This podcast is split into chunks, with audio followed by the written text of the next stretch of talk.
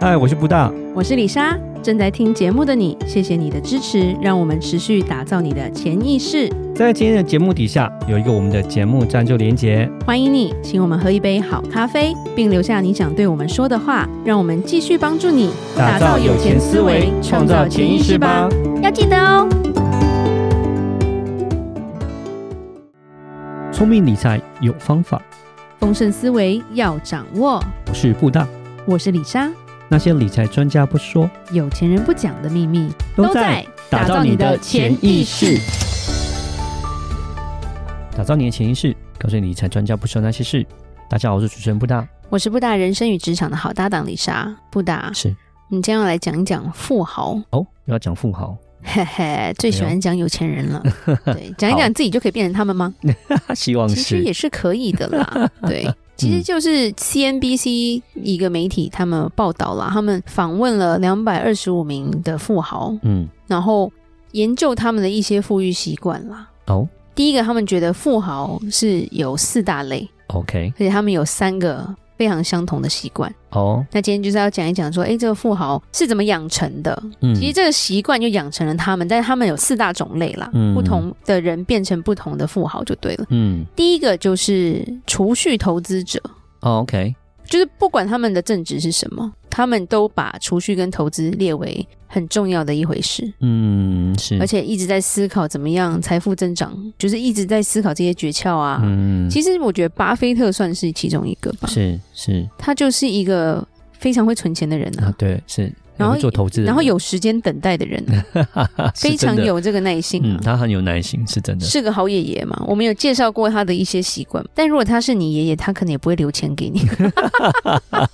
他可能会留在信托啦，然后逼你说你一定要什么结婚、生一个孙子拿多少这样 子。对我觉得那种个性应该是这样子，嗯就不是那种呃很宠溺的那种感觉。嗯对，其实有很大一部分他们就是。储蓄跟投资致富的，嗯可能有些人是他继承到了一些钱对，或者是他做了什么生意，他赚了第一桶金，嗯但是他做了一个很好的投资，是因为像说我们也有看过那种有点像是他投资的东西突然翻红了，所以他突然变成非常有钱，是对，或者是在某个年代，但不是我们这个年代，就是以前长辈那年代，如果他们在这些科技公司是哦对，一开始的科技新这贵，些，他们真的是很贵，对因为他们的股票真的有够对贵，那时候现现在都是对跪在地上的 跪，对，现在你走科技也没有办法像他们那么有我还记钱，得那时候，对华硕那时候就是股王嘛，对啊，对股然后王上千块那时候是，。然后你可能很资深，你配到的股很多，嗯，你退休你卖掉，啊基本上你做对投资之后就是钱滚钱了，啊对，是就的是太有钱了。嗯，对没，那错，当然，现在的那个上班族或者现在的这些工程师是比较辛苦一点，嗯，虽然也可能有配股什么，但是已经没有那个价钱在对了。对对对对，没有像以前那么的可以因为这样子股票而就翻身第这样。一代的新贵真的很厉害，对，真的，如果他们不乱花的话，嗯，对他们也算是富豪啊。对是的，那第二类型叫做步步高升者，步步高升。其实这个就是最一般，就是说他们在大企业力争上游，嗯某某公司 E CEO，、 OK 对不对？他全部的精力就放在在公司升迁上，是所以一直拿到很高阶主管的职位。当然，你不能跟台湾的高阶主管比啦。嗯你若以美国的高阶主管，他们年薪是可以到百万、千万美金的，是甚至是一些大的投资公司的这些 CEO，是，有时候他真的什么都不做啊，嗯就拿那么多钱啊，好讨厌。是是是而且他们在退休上，他们拿的那个优退也是非常可怕的。嗯，对，所以有些人是说，诶，他在这家公司就是疯狂的往上走。对，台湾可能就像庙工的哦， 不是，就是做久了你就变厂长了，可能你就可以有比较高的薪水了。嗯那当然也是，是你要看你是什么样的企业啦，小公司你可能没有办法像大公司这种，它薪水可以这么高。嗯，所以是的那像说，如果你今天是诶，譬如说那个台湾有一个后裔一个女生，她是哪一家 AMD 吗？嗯，对不对？她的高阶主管了嘛？对，是的对，所以那个薪水就很可怕。嗯大家都说她是台湾之光嘛。啊，对对对对对，对，就是当你在那个位置上的时候，你也是富豪，嗯然后你只是帮人家打工，可是你就是超厉害打工族，非常非常大公司的高阶主管那种对感觉，对是对吧？对对，就是嗯这种也是富豪啊，嗯、也是啊、因为他的是啊年薪可能就是人家一辈子有有有工作六十年加起来都不到他一一年的年薪对啊，嗯，对，对啊，所以是啊或者是也超过了很多中小企业的他们一年赚的钱，嗯，对，薪水就是这么高，是是 是，哇，好羡慕、哦。哎呦，他们承受压力也是不一样的，啊承受压力对对对不一样，而且他要真的是在职场上厮杀才会有这样的一个位置，嗯好吗？他要踩过多少人啊？是，对，因为升迁的时候这是最可怕的。嗯那第三个就是所谓的技艺超群者，嗯，他们记忆超就群是不是不是不是就是技术面，哦对，所以他是想可说我能是 memory 哦，不是不记是忆不是不是，但但但通常记忆力也不要太差啦哦，对对你对讲是 skill，对对不 skill skill 嗯 very skillful，嗯所以他们所在领域他们就是专家，嗯是，就譬如说，哎，非常厉害的律师，对，Johnny Depp 嗯那个离婚的律师，哦对， 非常打那厉一害，场就可以退休了。 对应该是吧？ 而且案子应该后面应该接不 完吧？对啊，那接名了那个钱，气就打响了你可以拿多少？是或者是哎，医学上非常就是顶尖的呃人嗯物，那、就是在台湾其实比较辛苦啦。台湾的医生赚大钱的年代好像过去， 嗯对嗯但是在海外来说，其实医生的地位也是很高的，对甚至银行家或者是投资者，就是说你在你的领域是有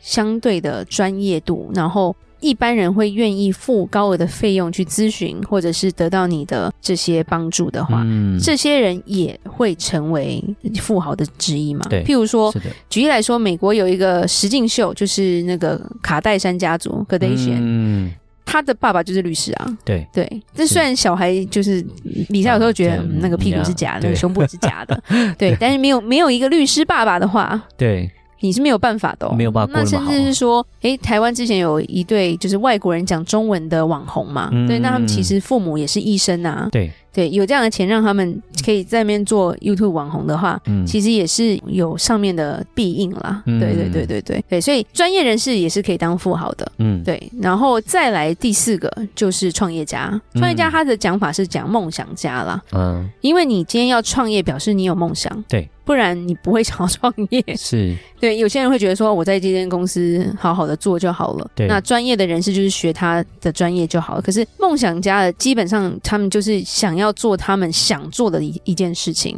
譬如说我想要开店，甚至对是我想要当演员，也嗯算是梦想家。是我想要当音乐家，或者是我想要当一个厉害的写作家，嗯他们就是热爱自己在做的事情。是那当然，这个要做到非常的棒，才能变成富豪。嗯是对你常常会在海浪里就被冲走了，嗯也有可能。对，那当然，你成为富豪的话，在银行账户上你就会知道那个数字就是节节高升嘛。嗯对是对，然后其实这四种里面啦，以储蓄投资者的风险是最小的，嗯哦因为基本上他本身应该就有一笔钱了。然后他只是做投资，他本身还有别的工作，这样他不会受到投资可能如果失恋什么的影响那么大吧？因为他我想如果是个储蓄人，他不会做太高风险的投资。对对对，对，然后再加上他与创业者跟艺术家相比的话，风险还是比较小。嗯，他投出的成本可能不用那么高啦，对对对，他承受呃风险也不用那么高，对，那这一群富豪里面有百分之八十八的人说他们在储蓄上面是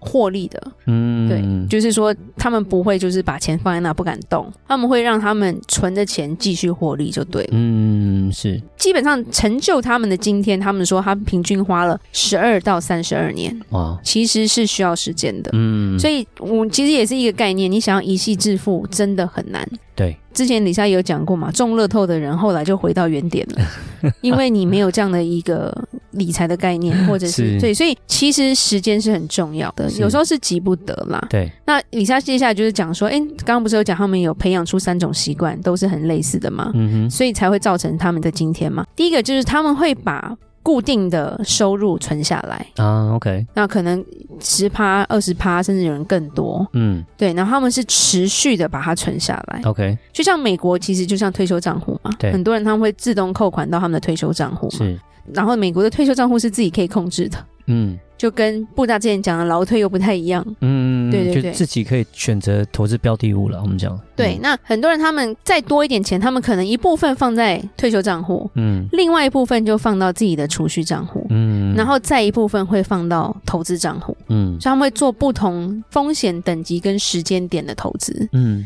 当然，当你越赚越多，你就越存越多。是对，然后甚至是说，从一开始感觉好像很小额的储蓄，很不起眼，但对他们来说，他只要持续下去，他就可以达到未来的财务目标。是，对，那他们的习惯就是会定期把储蓄再拨出来做投资。嗯，刚刚有讲他们一部分做投资，就像我们讲的，诶，像是紧急备用金，对不对？它是比较活用的，可是这个钱越来越多，也也不需要太多啊。嗯对，你不可能说就让它在那边像死水一样不动嘛，对不对？所以当你累积到一定的财富，你可能又会再投钱去做不同的投资，然后就是这样一直不停的在投资，所以他们会赚更多的钱。可是对于梦想家来说，这一块就比较辛苦，是因为梦想家比较没有余力嗯去做这样的事。是因为他们在追求梦想的时候，他们不管有多少钱，他们都要回去投资在自己这个梦想身用上。尽全力，就是要达成他所要的梦想。对，对，但是一旦他成功了，很多人他们就会把现金流转做投资了。嗯如果能够是持续的成功了，等到他们这样子在付出所有的心力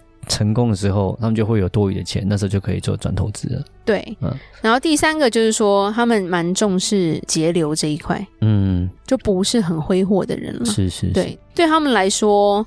其实够吃够用就够了。所以有时候，其实我们知道讲说，隐藏的一些富豪，你真的看不出来，他其实家财万贯，是然后他其实反而会很注意说一些花钱呐、节流上来说，不是说小气哦，嗯，也不是说对自己很坏哦，是就也因为有些是太夸张，铁公鸡那种，对对不对？他每天还是吃泡面什么，那 很早死，不好意思哦。所以他有一一些守则，譬如说他会意识到自己是怎么花钱的。嗯，就是他是有这样的，就像我们的达到你潜意识嘛，他有一个潜意识说他知道他自己是如何花钱的，嗯然后这个习惯他自己会去反省，嗯不是挥霍。那第二个是说他会注重品质，就像布大常讲，钱花在刀口上，对你钱花在对的地方上的时候，这个钱就不会觉得说诶花的很亏，嗯对，所以他会注重这个商品的品质跟它的服务，嗯就是你会投在一个优质的一个投资上面啦，嗯不会说哦，那我就买一百条便宜的什么线头或者是充电器，然后结果一百条里面有八十条不能用，是是， 你可能就说那我就买个三条，然后都是可以 last 比较久，或者是它有固定的一些保固，就是嗯哎两、年内坏掉可以换新是的。是是，对，，那那这是简单的一些小东西，那或者是说他在投资一些比较贵的东西的时候，其实都是有算过的。嗯然后第三个其实很重要的是，他们基本上他们会去找 deal 啦，嗯会找性价比对的东西。嗯就像李莎常讲，你要买名牌包没有说不可以，对但是你买在原原价价上你就呆啊 呀、就笨笨的，然后你又没有考虑这汇率，就是说通常欧洲比较便宜嘛，或对者怎么样，你没有去想说，诶，同样的东西我就是可以比别人买到七折，我嗯再有钱我也不要多花那三十趴 的钱。其实有钱人的钱很大的一部分是这样省出来的。是是这样，算出来的啦。然后可是为什么人家会穷，就是因为我没有去计算，我随便乱花啊，你就没有多的钱可以去做投资啦，没错，那你钱就没啦。对，所以李莎今天只是介绍说，诶，富豪有哪几种，然后他们有哪一些习惯。那如果我们想要成为富豪的话，你自己选一块走哈。看一下自己要挑哪一块，嗯，是，好，那我们今天就讲到这。那有任何关于理财的问题，欢迎留言或寄信给我们。如果你喜欢今天的节目，请给我们五星评价。打造你的潜意识，让你谈钱不再伤感情。我是布大，我是李莎，我们下次见，拜拜拜拜